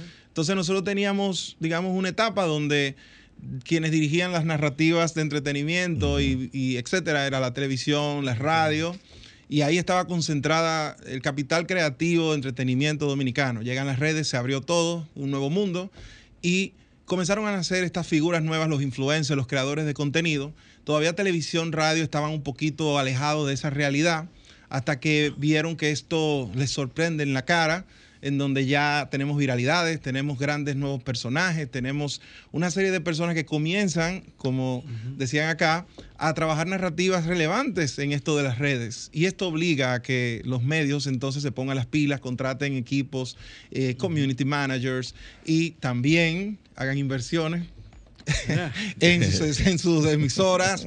Eh, y ahora entonces eh, la radio está youtubizada, la televisión eh, también. Yo considero que la radio fue el medio que más se pudo eh, evolucionar rápidamente, porque era simplemente un medio de audio que, se le colocó cámaras y se le colocó un lenguaje, digamos, de, de, redes. Pero la televisión de por sí, en teoría, concentraba ya todo lo necesario y le tomó tal vez un tiempo entender para qué soy bueno en redes, para que me vean, para decirle a la gente, eh, sintonízame a las nueve, tal vez no, porque el contenido es atemporal y la gente quiere las cosas cuando quiere. Entonces, televisión tuvo que adaptarse un poquito más, eh, pero creo que radio logró entender el camino y ahora vemos estaciones de radio que son canales de YouTube, eh, son estudios de grabación y una serie de elementos más. Bueno, si antes la radio era solo voz, ahora no toda la radio. La radio era para gente fea. para gente fea también. Pero mira, interesante. Eso así mismo. El, concepto de, radio, para tú aparecer en televisión, hacía falta que pasara por el departamento de maquillaje. así es. Para tú poder, ahora mismo ya la radio tiene cámaras y todo y uno sale con el mismo brillo sin problema. La gente ha perdido... Eh, el interés, no, no diría el interés, sino el, no se enfoca ya en los detalles de, eh, estéticos, sino en el contenido. En, el contenido. En el contenido. ¿Qué es lo que hace? y, no solo el contenido, sino lo que eh, lo que genere emociones o, que, sea como catchy, ¿no? Que se pegue. Así mismo. Aunque sea un disparate, pero, eh, pero que se pegue. Nosotros le decimos a los medios que hacemos, le decimos con emotional media. Nosotros hacemos un tipo de medio emocional. Que es emocional, que es el que te llama, que, es el que, te jala. Medios con personalidad, eso no se pues veía. Tú tienes medios que, son muy, muy limitados, no te pueden decir cómo se encuentran hoy, cómo se sienten, qué opinan, porque ahí rompe un poquito la dinámica del periodismo, de, estar parcializado, ¿verdad? Entonces estos medios nuevos no son así. No, no, y, la, la, nosotros comentamos mucho en este programa, eh, el, la opinión versus el hecho, el de facts, los, el hecho en sí. El fact-checking. El, fact-checking, ahora es más importante emitir una opinión que te levante emociones. Así mismo En lugar de decirte las cosas puras y simples como son. El, hecho en sí. La narrativa hoy, y tomando un poquito de lo que se dijo, es el entretenimiento, ¿qué me entretiene? el, infotainment. El infotainment, que el mismo Vargas Llosa lo, lo describió bastante bien en su ensayo La, civilización del espectáculo. recuerda recuerda lo, que, lo, que, lo, que, lo que dice eh, Roger Ailes. La gente, la gente no quiere estar informada, quiere sentirse informada. Quiere sentirse informada. es otra, es otra variante. y la, una pregunta, ¿qué es lo que hace que un community manager sea bueno? ¿Qué, es lo que haría desde tu punto de vista que un community manager de hoy? No diga bueno, diga eficiente. Eficiente. sí, porque ya, ya eso es como mucho valor. Efectivo, exacto. Bueno, como todo hay diferentes matices. El community manager está llamado a crear comunidad y mantenerla. Ese es su gran rol en la vida, por eso se llama community manager. Pero se, se confunde a veces con creador de contenido, que es quien crea el contenido para esa comunidad, ¿verdad? Entonces, el community manager bueno, digamos así, debería ser una persona que, número uno, tenga empatía, que conozca de ideas, que conozca de sentimientos, cómo responder un poquito de servicio al cliente, porque al final que identifique oportunidades y sea muy conversador, que sea alguien que encuentre oportunidades eh, y que pueda crear una comunidad y liderarla a través de una marca o de una empresa, ¿verdad?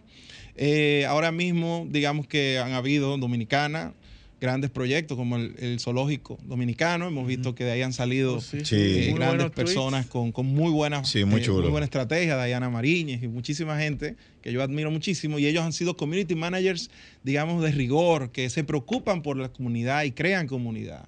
Ahora mismo tal vez estamos en una evolución de eso porque el contenido es dado por eh, la narrativa que se generan en los medios, si se adaptan a las redes o tiene que ver con las redes. Hay quizá dos caminos. Esto que estamos haciendo es contenido y lo va a postear un community manager, donde tal vez tiene la oportunidad de hacer un caption interesante o un copy, pero el contenido central es lo que sucede aquí, ¿no? O sea que aquí el community manager no necesariamente tiene ese poder de decidir qué sucede aquí, ¿no? Pero tienes el otro camino donde el community o creador es el dueño de la cuenta y le impregna su personalidad y todo lo que sucede en el programa o lo que sea, se le siente que hay un trabajo detrás de, él, ¿no? De, curaduría, de, aporte. una cosa es crear contenido, otra cosa es difundirlo. Eh, es, más o menos lo que. O representarlo. Exacto. Ahora estamos viendo medios que son figuras y figuras que son medios, por ejemplo. Sí, es interesante. Parece ser que todo el mundo le ha, eh, está apasionado y está buscando eh, la viralidad. todo el mundo quiere ser viral, no importa con lo que sea. Hasta Yailin, que es la más viral. Ah, no, no. Lo ha demostrado con creces. Mira, hay una pregunta que mm, mm, no, no, está definida. Yo creo que poca gente pudiera. ¿Qué, ¿Cuáles serían los elementos oh, que, una, que un contenido para, para, hacerse viral, que un contenido puede tener para hacerse viral? Eso se ha estudiado mucho y mucho antes de redes sociales. La viralidad antes se llamaba boca a boca. Boca a boca. ¿Verdad? Se lo decía. Humberto Eco. Humberto Eco. ¿Tú recuerdas que decía Humberto Eco? Él hablaba que el poder de, las redes sociales es que ha puesto a todos los idiotas en un ejército. Está, él lo eh, antes él hablaba, eh, un idiota hablaba en una esquina con los amigos de él. Y ya, pero ahora, ahora tiene, él lo dijo. tiene un ejército. Entonces, según Malcolm Gladwell, la viralidad se genera con tres factores. La ley de los especiales, que son pocas personas ven algo relevante y lo comparten. La ley del gancho, eso que comparten debe ser bastante relevante, importante, que sea necesario y atractivo. y la ley del contexto. La ley del contexto dice que lo que hay alrededor ayuda a que eso funcione. Ahora bien, yo le agregaría un cuarto, el algoritmo.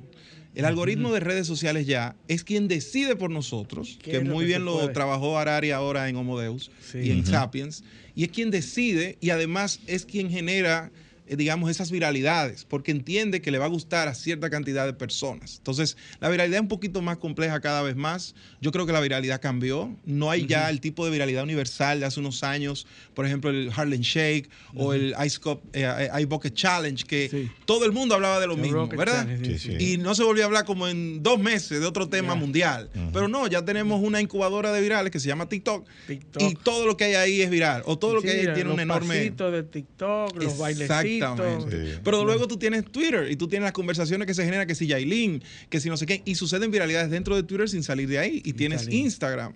Hay viralidades en Reels, hay viralidades en Stories. O sea, la viralidad. Que no necesariamente son las mismas. No son las mismas, no es universal. Hay diferentes tipos de viralidades y está también el famoso, la percepción de lo que me llegó por un WhatsApp creo que es viral. También es viral. Sí, sí, sí. Fíjate, y, y en la medida en que se van haciendo más masivos eso, más corto es el, spam, de atención. Eso, eso iba a preguntar, ¿cuál, es la duración promedio de un fenómeno de estos, bueno, de estos virales? Siempre se está analizando. La última vez que decíamos era... O el nivel de caducidad, vamos a decir. Ah, no, el viral, tú dices. Sí, sí, la viralidad. Ya eso te da entre 3, 4 horas en un día. Antes sucedía un día completo. Pero hay tanta gente cambiando de tema porque se cansa rápido que la viralidad es desechable ya, ¿no? O, el mismo tema con diferentes variables. Sí, claro. Variantes. hay un megatema y luego hay cosas dentro del tema, como lo sucedido ahora con el submarino Titán. Primero era qué estaban haciendo lo del oxígeno, luego mm. la viralidad del Titanic, luego la relación de uno de ellos que era familiar de uno del Titanic. O sea, hubo muchas viralidades dentro de ese megatema. Pero ocho, tres, cuatro horas entonces. En el caso del Titanic no, se duró una semana. No, no, no, claro, pero con sus variantes. Sí, con sus variantes. Pero una, una viralidad normal de un tema suele durar eh, tres a cuatro horas o un día máximo. Entonces, visto eso, obviamente le va a llegar a gente otra en otros momentos. Lógico, sí, porque, no es simultáneo. Están las distintas, eh, eh, las distintas etapas, de la ola, los pioneros, la mayoría inicial, la mayoría eh, mediana y la mayoría final rezagada. como los grupos de WhatsApp. Yo tengo yo soy parte de varios grupos de WhatsApp y hay un grupo de WhatsApp que me llegan las cosas de, primera instancia, lo, primero, lo nuevo.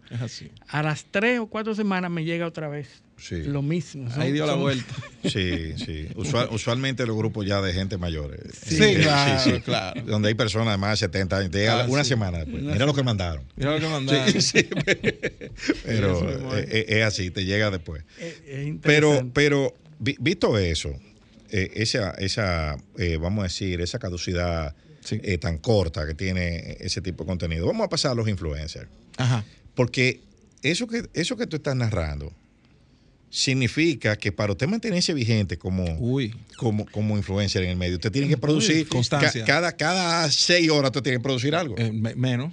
Tiene que producir, sí, todos los días. Todos los días. Entonces, hablamos un poquito de eso. ¿Cómo es la dinámica? Porque eh, eso, eso, es inmanejable. constante. ¿Cuántos tweets, cuántas entradas, cuántos De por sí, los algoritmos te impulsan a, crear contenido instantáneo. Si se han dado cuenta, la evolución de las redes pasó de creadores sociales cuando nosotros subíamos una foto de un plato de comida y ahora somos productores directos en las mismas redes, porque ahora tú tienes las aplicaciones para diseñar, ponerlo todo de una vez. Entonces, las redes quieren siempre motivar el contenido instantáneo para poder generar esas viralidades eh, de forma más fresca, vamos a decirlo Hay una gente que le llama contenido orgánico. Le dicen contenido orgánico, hay quienes dicen que el contenido orgánico ya murió porque el algoritmo mismo le da preferencia a una cosa y otra. Sí, pero, da preferencia. Sí, pero la dinámica del influencer es alguien que se preocupa mucho cada vez por, por el cambio. El influencer es la persona que está al frente de la batalla. ¿Cómo hago más contenido relevante cada día? diferente porque el algoritmo me vive cambiando y no me da el mismo alcance. Entonces lo vas a ver siempre inventando, buscando, tomando eh, y creando más porque necesita mantener una conversación relevante y los números. Hay mucha gente que ha logrado en el país y en la zona ha logrado dominar el tema del algoritmo.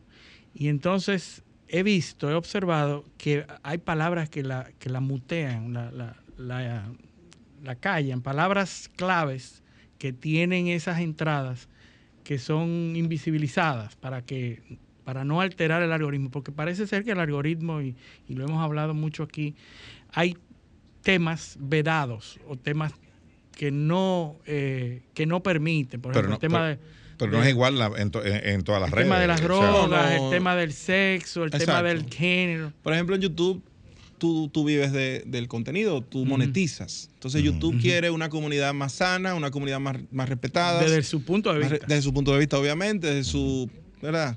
Desde su curaduría.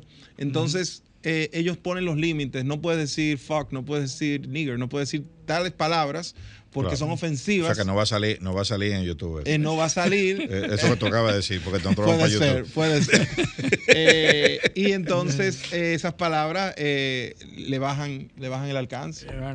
es, cuestión de, preferenciar. Sí, claro. Esto es súper interesante. El ¿cómo, ¿Cómo se elige el contenido? Hay contenidos, obviamente, durante toda nuestra historia de la humanidad el tema sexual, el tema de la, y lo, hablábamos en algún momento, el tema de mostrar los cuerpos y mostrar eh, las figuras femeninas principalmente, siempre ha sido un, anzuelo. y, veo que mucha gente, por eso el auge de, del OnlyFans y en todas estas redes que, captan mucho. Eh, el tema del sexo, ¿cómo, cómo ha influenciado y cómo se maneja dentro de las, de las redes? Bueno, es variado. Por ejemplo, tienes Twitter que es completamente abierto, es explícito. Tú puedes tener cuentas explícitas sexuales, pornográficas, eh, contenido erótico, sin problemas, pero luego te pasas a, Instagram donde ellos consideran que ciertas, eh, ciertas fotografías o ciertos ángulos eh, pueden dañar a la comunidad o pueden ser ofensivas y te las vetan y te pueden tumbar el contenido. Eh, incluso nos ha pasado que, a veces salen virales, virales algunos artistas famosos que se hacen desnudos o hacen algún tipo de verdad de provocación y son virales por esa foto. nosotros la ponemos y, Instagram nos baja, nos baja rayas a nosotros, nos dice no se puede, nos tumban el, concepto, el, posteo. Eh, se ha regulado en ciertas plataformas, en otras, de, como Twitter es, abierto. Recuerda, recuerda que Madonna tenía un movimiento del, tema del, del, Free the Nipple. ah, Free the Nipple. sí. sí, fue hace unos años. ¿Y tú sientes que se ha eh, liberado o destapado el cuerpo eh, durante los años o, se ha mantenido siempre? No, no, se ha mantenido. hay más plataformas para, para, ser libres, digámoslo así. Como mencionaste OnlyFans. OnlyFans ya es una plataforma que no nació, by, by the way, para, para, el tema, erótico, pero ha sido muy popular en ese ambiente y, bueno, hay gente que, vive. Millonarios. Vive, vive y, enseñando. Y free world, ¿no? Ya enseñando y no son profesores. Sí, enseñando. sí, hay muchos, eh, hay muchos creadores de contenido dominicano que, que inciden en una población específica en unos sectores que nosotros no lo conocemos en cierto nivel de edad y de intelectualidad. Eh, nosotros hablamos de, del youtuber dominicano de mayor eh, de, mayor éxito. De los beta. Exactamente. Excelente. Y, nosotros no nos llegan porque el algoritmo no nos, no nos lo muestra cuando estamos navegando por YouTube, por ejemplo. Eh, hay muchos casos así parecidos a ese claro, de éxito. Eh, hay muchas formas eh, de llegar a otras audiencias. Hay trucos, hay tips, eh, pero me parece que él tiene una audiencia internacional muy fuerte. Tal vez la ha ganado por, por lo especial de, su caso y de su tipo de contenido y su gracia. Tiene un carisma único. Y lo que hace es algo también llamativo, diferente, orgánico, auténtico. Entonces la gente lo valora. Eh, y lo ve. Y, la frase, sigan viendo. Pero además de eso, hay trucos, hay, hay, fórmulas o hay, digamos, yo le he dicho mucho eh, eh, trucos digitales para tú poder tener alcance y para tú lograr que otras audiencias de otros países te puedan entender. y muchas veces el slang dominicano en algunas audiencias está de moda y gusta muchísimo y en otras no se entiende. Entonces tiene que ser más neutral. ¿Cómo, ¿Cómo tú le dices al algoritmo que traduce en inglés?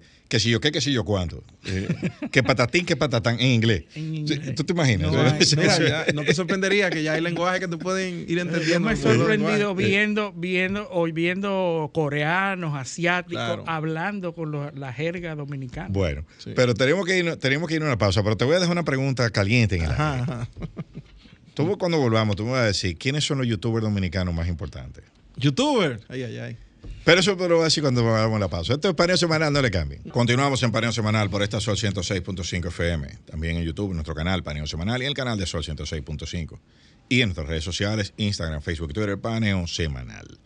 Entonces, Dejamos una pregunta en el aire. Vamos, vamos a los youtubers, a la, a la fauna eh, eh, criolla de YouTube. lo dijiste tú? no, no, la fauna pues son seres vivientes. Seres vivientes de reino, de reino animal. Mira, yo trataré de ser, eh, tendré que cuidarme, pero la verdad es que hace unos 5 o 6 años tú puedes decir, tantos son los youtubers más influyentes, porque éramos menos y, y estábamos destacándonos más, pero al mismo tiempo ahora tenemos que buscar cuáles son los tiktokeros, cuáles son los tuiteros, cuáles son los youtuberos. Pero, por ahí fue que empecé, pero vamos a llegar allá. O sea, el mundo se saturó, expandió. Pero cuando tú me preguntas YouTube, definitivamente Santiago Matías. O sea, es una persona plataforma y una plataforma persona que los números hablan por sí solos, como dicen por ahí, de mundialmente reconocido. Pero relevante también eh, en su momento, y, creo que se mantiene Yarisa, una, una youtuber dominicana del Cibao que logró eh, ese crossover, de los primeros crossovers en México, que se convirtió en una figura bastante relevante. Eh, en su momento también, o sea, de los pioneros Carlos Durán, o sea, son cosas que, hay, que, hay que decirla, ¿no? Eh, para mí relevancia, porque tal vez por números... una cosa es cantidad de suscriptores y, otra es influencia. Influencia, porque por ejemplo, Alex Corday en Quisqueya Life Eh, siento que es uno de los youtubers más influyentes en lo que hace. Muy buen contenido. Muy, muy, buen contenido, exacto. Entonces, como que la pregunta de quién es el youtuber más No, no, ¿quiénes son? Yo, porque yo sé que son muchos. es difícil establecerlo en orden. Y hay muchos nuevos. Eh, cada quien tendrá su nicho y su burbuja, ¿verdad? Y en las otras redes, TikTok, Instagram, ¿Cómo está TikTok en República Dominicana? Porque parece ser una, una plataforma de segunda línea. Porque la gente hace Instagram y después lo pone en TikTok o es al revés. Pero, deja que él diga quiénes son los TikTokers. para mí, las dos redes que mantienen relevancia y que generan el contenido viral eh, son TikTok y Twitter. Incluso se ah, parecen en el sentido de que. Yo te, voy a hacer una confesión. Nada más falto yo en este país por tener Facebook y TikTok. los Reels, porque TikTok, eh, Twitter no tiene Reels y se parecen más los Reels. No, pero te digo en qué se parecen. Es una son redes que ayudan a emitir una opinión, y a emitir un, pensamiento sobre la vida o un ángulo sobre la vida. Instagram no tanto, Instagram es más un paisaje, es un statement, es una pose tal vez. Más ligero. Eh, es algo más ligero, más visual, pero tienes TikTok, tienes Twitter y tienes gente generando mucho contenido de opinión de diferentes maneras y formas y por eso son tan relevantes. Y tú vas a encontrar gente que tal vez no te han llegado a tus oídos, pero son extremadamente relevantes y no nos llega a nosotros. Pero eh, dime, dime, los, dime los TikTokers eh, criollos así que, que se te Mira, yo no, no, no tengo así, la verdad. Yo, no, no cae en gancho. Es difícil. Eh, no quiere caer en gancho. ¿Y, ¿Y en Instagram? Eh, en Instagram, dominicano, bueno, el Snap Report. No, sí, no, claro, no, no, quería que tú lo dijeras, pero bueno. bueno eso me gusta a mí, no sé. Claro, a mí también, a mí también, definitivamente. es así, es así. Y, y, y, ya que mencionas el Snack Report. Eh, qué casualidad, eh, que mencione, qué casualidad que mencione el Snack Report. Mira, eh, yo quiero irme a la parte del concepto del Snack Report.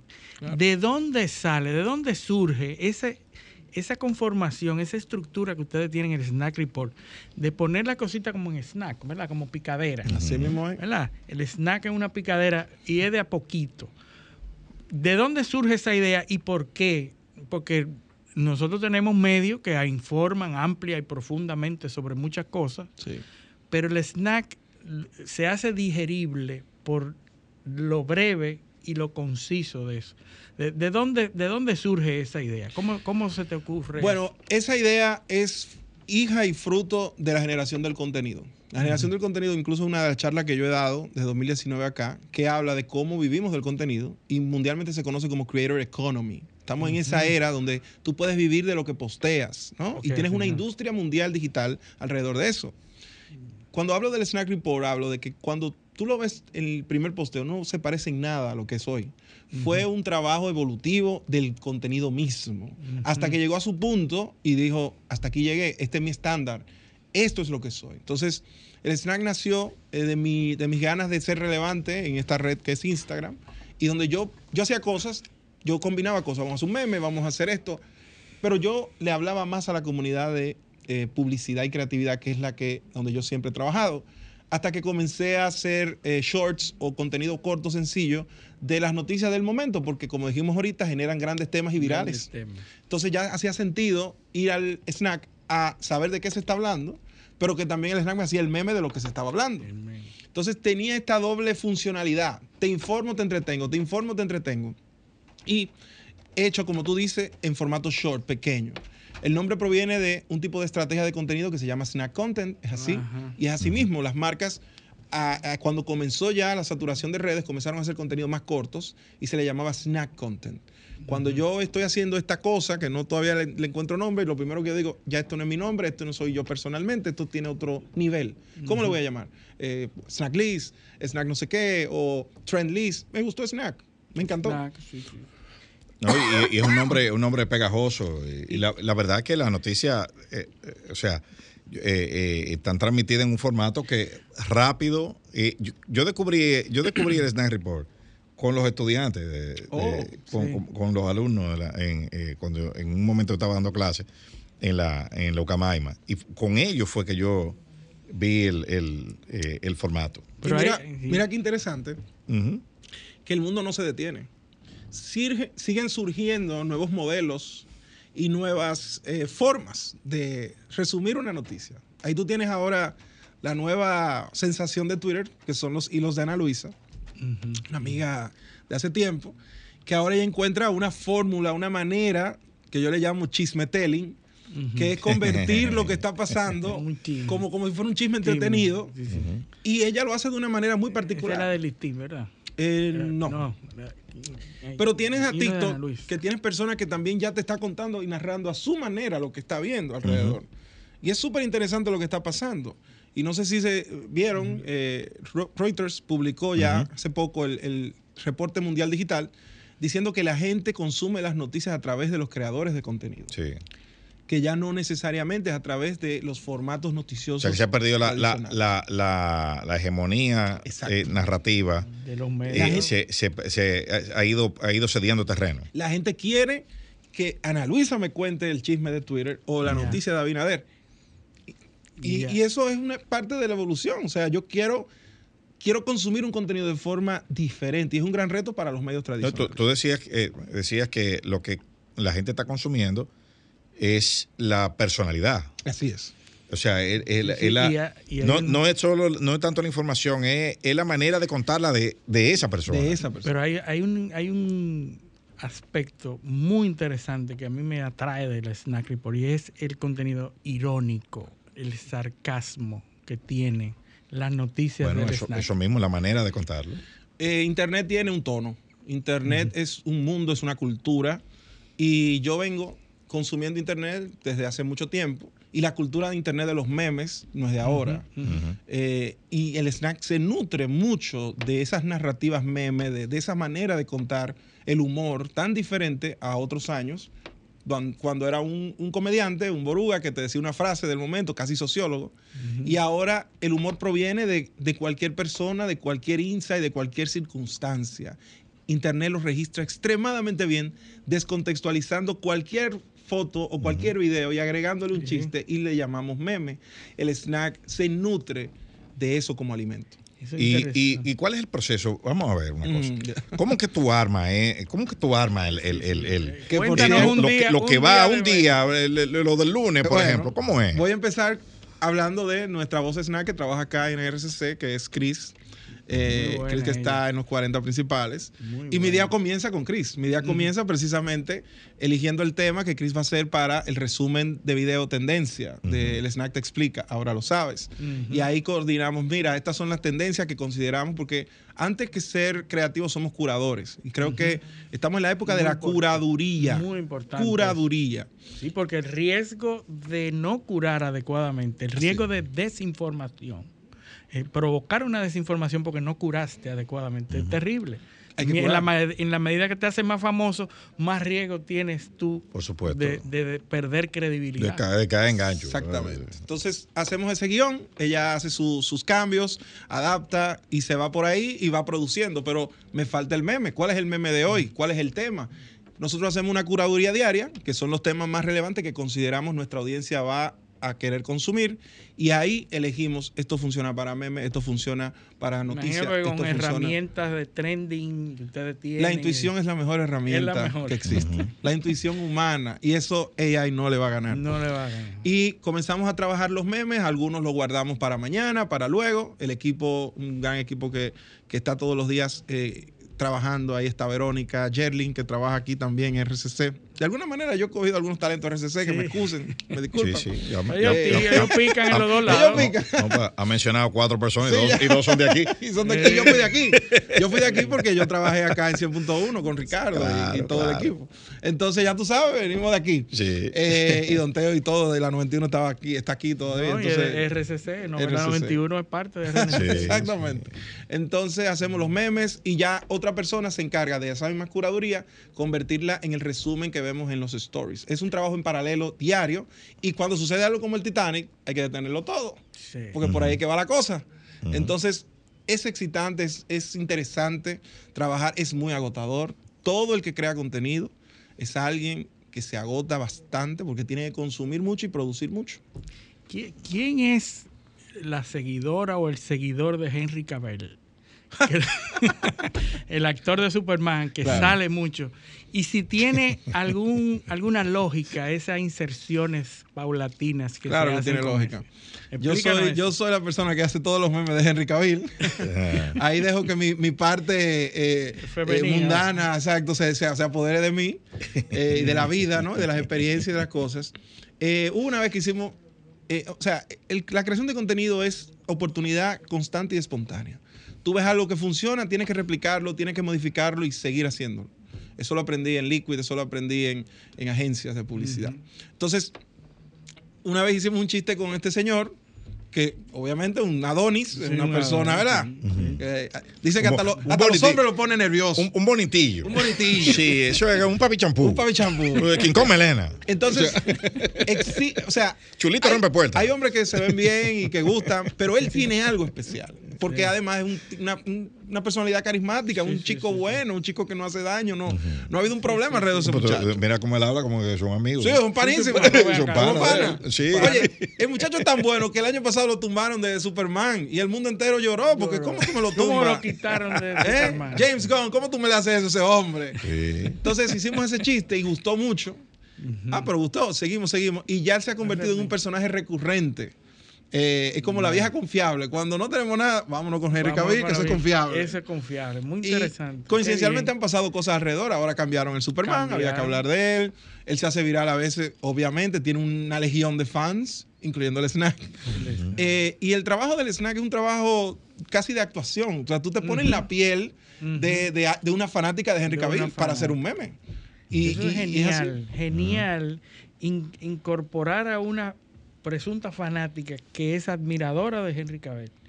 Y la gente se siente identificado. Claro. Y todo el mundo eh, eh, sufre y, y, disfruta. El drama, tú sabes, hay que ponerle.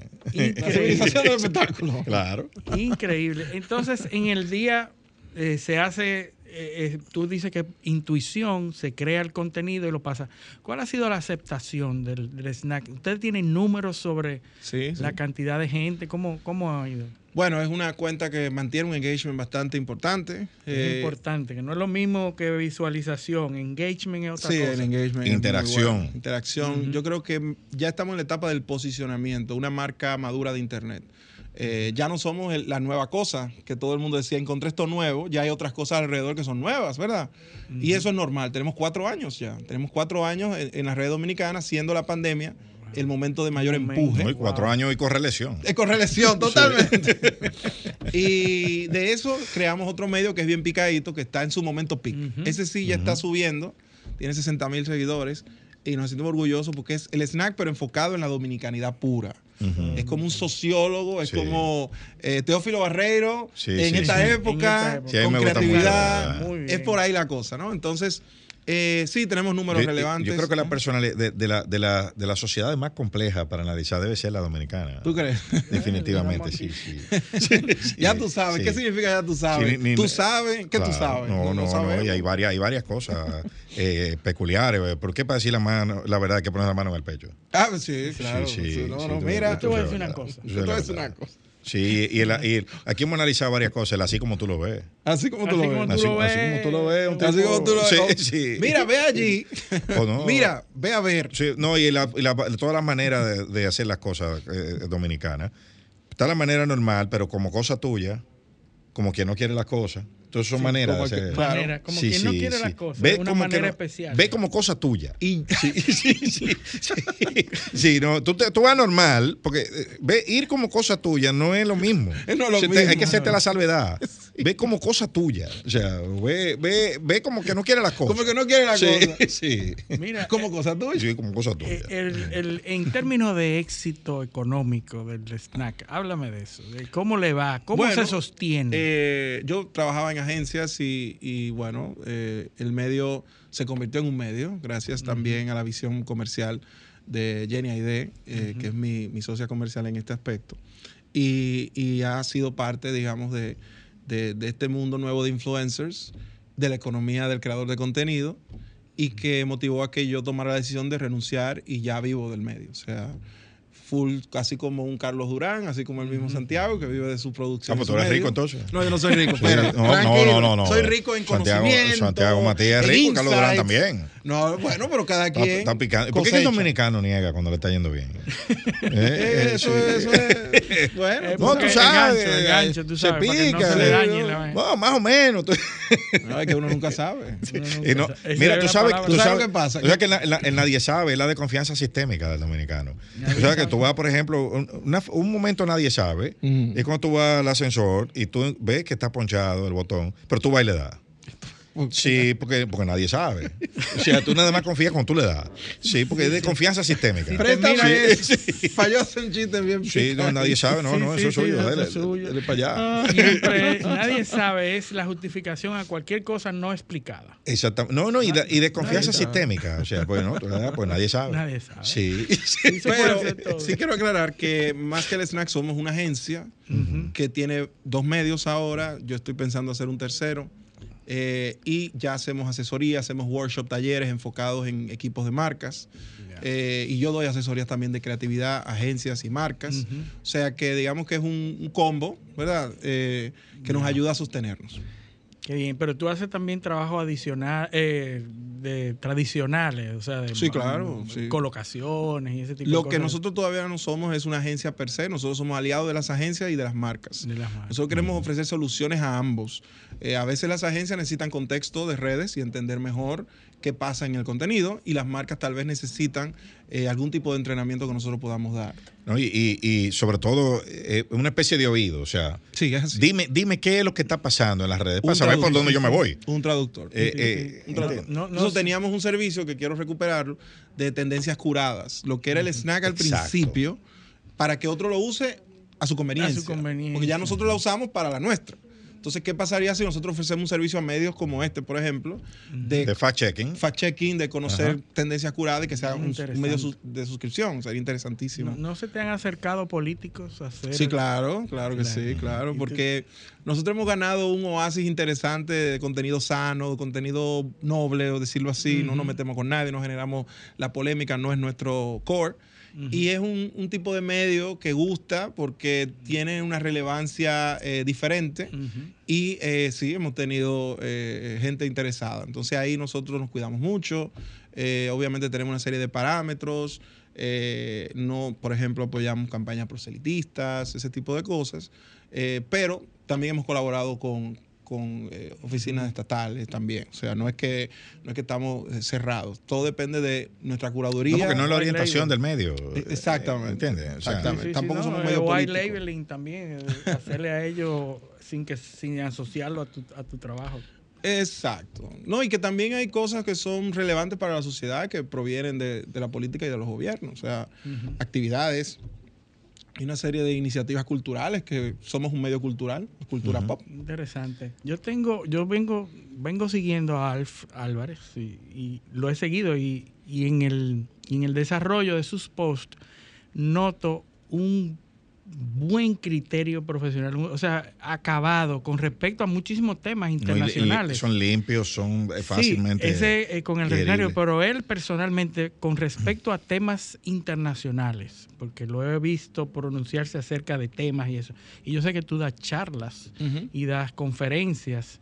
Eh, eh, cuéntanos de esa, la, sobre todo la última que tuviste una mesa sobre inteligencia artificial claro. y, y, qué es lo que viene con respecto a inteligencia artificial. Háblanos bueno, de eso. Hay, hay, hay muchas, eh, muchos ángulos, mucha gente preocupada realmente. Sí. Eh, porque ha crecido y ha evolucionado muy rápido. ¿no? Uh -huh. eh, obviamente siempre hemos tenido la inteligencia artificial en nuestras vidas, pero el conocerla directamente llegar al consumidor final, poder escribir algo e interactuar es algo muy nuevo. Y los roles de la inteligencia artificial veo que han desarrollado muy rápido. O sea, al principio era una novedad, ahora es un asistente personal. Sí, sí. ¿Qué va a hacer mañana? ¿Qué va a hacer en, en cantidad año? de seguidores, por ejemplo, uh -huh. el, el, éxito de ChatGPT es que uh -huh. sobrepasó el crecimiento de WhatsApp, por ejemplo, uh -huh. en términos de, de, velocidad, no en términos de cantidad de, de usuarios, pero en la velocidad de adquisición de miembros y de, y de usuarios, eh, tiene una velocidad vertiginosa. Bueno. Y eh, hemos tenido unos encuentros hablando de esos temas, encontrando diferentes ángulos. Hay gente preocupada de que si algún día desarrollará conciencia, así como nosotros desarrollamos conciencia, hay gente preocupada con el tema del desempleo, hay gente preocupada con la sustitución, eh, hay mucha preocupación, pero del otro lado también hay mucha asistencia, resuelve bastante problemas interesantísimos, te ayuda a cuadrar eh, una agenda, una vida y, mejorar contenido y, darte seguimiento. O sea, Ah, tú sabes, tú eres, un, tú eres un veterano. Tiene que volver, porque quedaron temas. No, sí, como MacArthur, me voy, pero vuelvo. eh, eh, tú sabes que tú eres un veterano, tú sabes que el tiempo se acabó. Sí, señor. bueno, te Mucho me dijeron. Queremos, queremos agradecerte la, eh, tu comparecencia aquí y a nuestros teleoyentes agradecerles por su audiencia y pedirles que con el favor de Dios nos acompañen el próximo sábado en otra edición de Paneo Semanal. Hasta entonces.